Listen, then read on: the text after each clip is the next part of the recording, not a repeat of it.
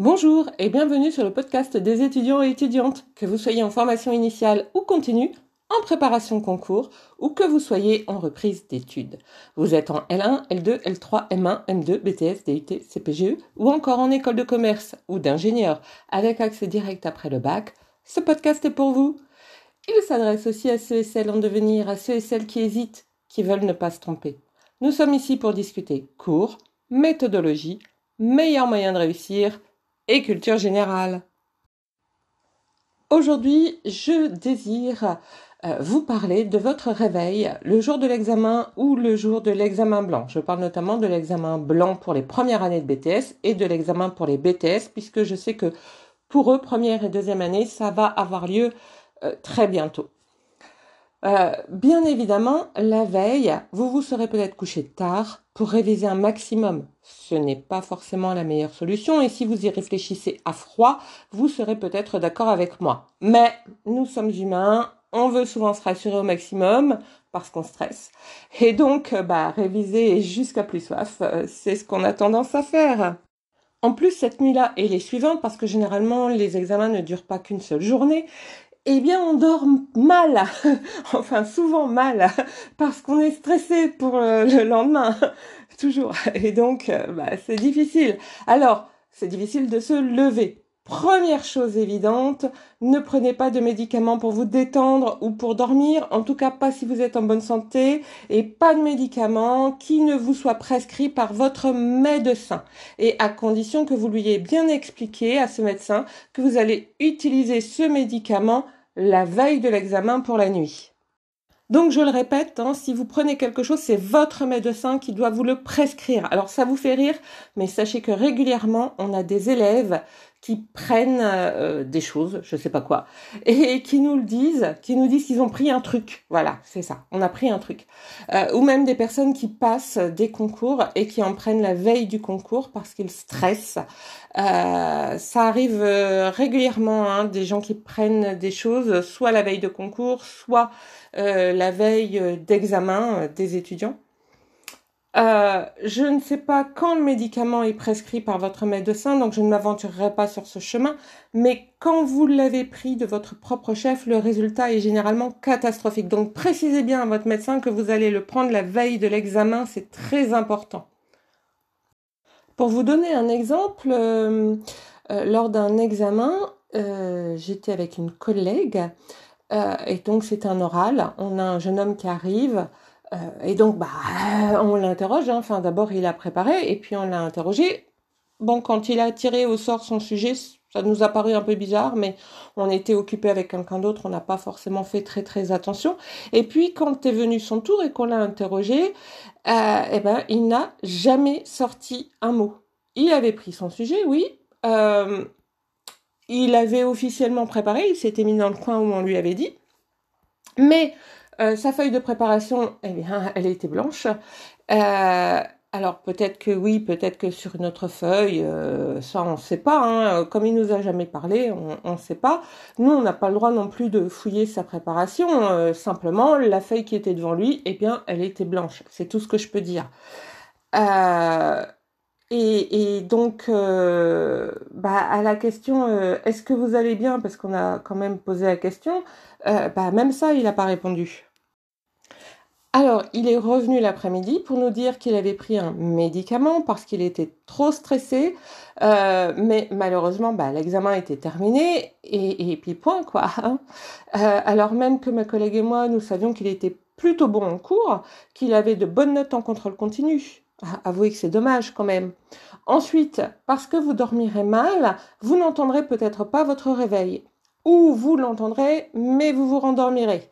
Donc pour les jours d'examen et les jours d'examen blanc, pensez à avoir deux réveils. Oui, j'ai bien dit deux réveils. Alors on peut compter euh, votre téléphone portable comme un réveil. Il faut juste que vous vérifiez que vous avez bien mis euh, l'heure, la date à laquelle vous souhaitez euh, être réveillé et que vous vérifiez que la sonnerie marche bien, qu'elle n'est pas éteinte. On ne sait jamais, il faut toujours vérifier. Et vous allez prendre un second réveil, et voilà pourquoi je vous en parle maintenant, c'est parce que si vous n'habitez pas chez vos parents, euh, que vous avez une chambre dans une ville, universitaire ou pas d'ailleurs, euh, mais une ville où vous faites vos études, il vous faut peut-être le temps d'aller en chercher un chez vos parents ou en prendre un auprès d'une connaissance si vous ne voulez pas acheter de second réveil. Et donc vous allez mettre ce second réveil trois minutes après le premier ou cinq minutes selon votre choix. Euh, autre chose aussi, vos deux réveils, vous ne les laissez pas à portée de main. Oui, enfin, à portée de main de votre lit, si on peut dire. Non, vous allez en mettre un complètement à l'opposé de l'autre d'ailleurs, euh, puisque dans votre, euh, il me semble que dans une chambre il y a quatre coins en général, et même si elle n'a pas de coin, faut trouver des coins opposés, voyez-vous, depuis votre lit. Hein, pour vous obliger à vous lever pour les éteindre. Parce que le but c'est ça, c'est que vous vous leviez. Alors me direz-vous pourquoi deux? Eh bien parce que l'un peut ne pas fonctionner. Et oui, c'est ballot quand ça vous arrive le jour de l'examen. Mais ça m'est arrivé en première année, au moment des partiels. Euh, et le jour du partiel de maths. Mon réveil est mort cette nuit-là. Le ressort s'est cassé. C'était un donc un réveil à ressort, vous l'aurez compris. Et je ne l'ai pas du tout entendu se casser pendant la nuit. Et je suis une quiche en maths. Euh, je me suis réveillée à l'heure où l'épreuve commençait. Donc à l'époque, on pouvait arriver au maximum avec une heure de retard. Donc je ne vous parle pas du stress, bien évidemment. Surtout que toujours à l'époque, on était obligé d'avoir 10 sur 20 dans toutes les matières pour passer en année supérieure. Et on ne pouvait pas avoir une note, enfin une moyenne au cours de l'année, hein, une moyenne annuelle, euh, en dessous de 8, quelle que soit la matière, même si c'était pas euh, euh, des matières principales. Donc une moyenne en dessous de 8, eh bien, c'était éliminatoire et on était obligé de redoubler. Je suis arrivée 50 minutes après le début des épreuves. Une autre fille est encore arrivée derrière moi en courant comme moi. L'une des surveillantes nous a donné notre copie, nos brouillons, le sujet et en avant toute, sauf que nous n'avions plus que deux heures au lieu de trois pour faire notre sujet. Et j'ai beaucoup galéré, car euh, rien n'allait avec ce sujet. Je ne le comprenais pas, il n'était pas logique. Enfin, pour moi, il n'était pas logique. En maths, quand même, c'est un comble. Et bref, au bout de deux heures, j'ai rendu ma copie. Je n'étais pas du tout contente de moi. Je suis sortie et j'ai alors appris par mes copines à la sortie que l'une des surveillantes avait expliqué au début de l'épreuve qu'il y avait des erreurs sur le sujet et elle a alors donné des directives à l'oral et des chiffres, toujours à l'oral, mais elle n'avait rien écrit sur le tableau. Et c'est pourquoi je trouvais que ce devoir n'avait ni queue ni tête. J'ai enfin compris. Oui, mais j'ai compris trop tard. Bref, pour la fille qui était arrivée en retard euh, derrière moi et moi, et peut-être tous ceux qui étaient arrivés en retard euh, mais malgré tout avant nous, eh bien, c'était la double peine. Non seulement nous n'avions eu euh, que deux heures pour faire l'examen, enfin les autres peut-être deux heures et quart, deux heures trois quarts, etc. Mais en plus, nous avions dû batailler avec des chiffres et avec des nombres qui étaient faux. Alors pour l'autre fille, bah, je ne sais pas. Personnellement, euh, j'ai eu une mauvaise note, mais du coup j'ai beaucoup beaucoup beaucoup beaucoup beaucoup bossé pour le terminal et j'ai eu une super note au terminal, donc j'ai pu éviter de passer les rattrapages et donc euh, d'être éliminé ou de devoir redoubler. Ouf mais ce serait dommage que vous soyez soumis au même stress, n'est-ce pas? Alors, deux réveils. Un réveil en plus de votre téléphone portable, ça doit être facile à trouver. C'est chouette, non?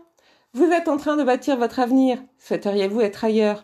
En attendant, je vous souhaite bon courage, patience et ténacité.